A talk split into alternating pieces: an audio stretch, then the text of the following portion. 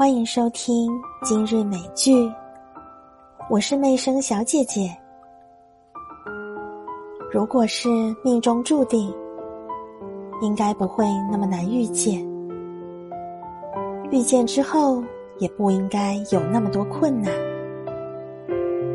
终于，你惊觉到，原来是自己误把伤痕当做是一种感情的寄托。你用这样的方式继续把自己托付给他，然后还以为有关联，但却忘了你们早无牵挂。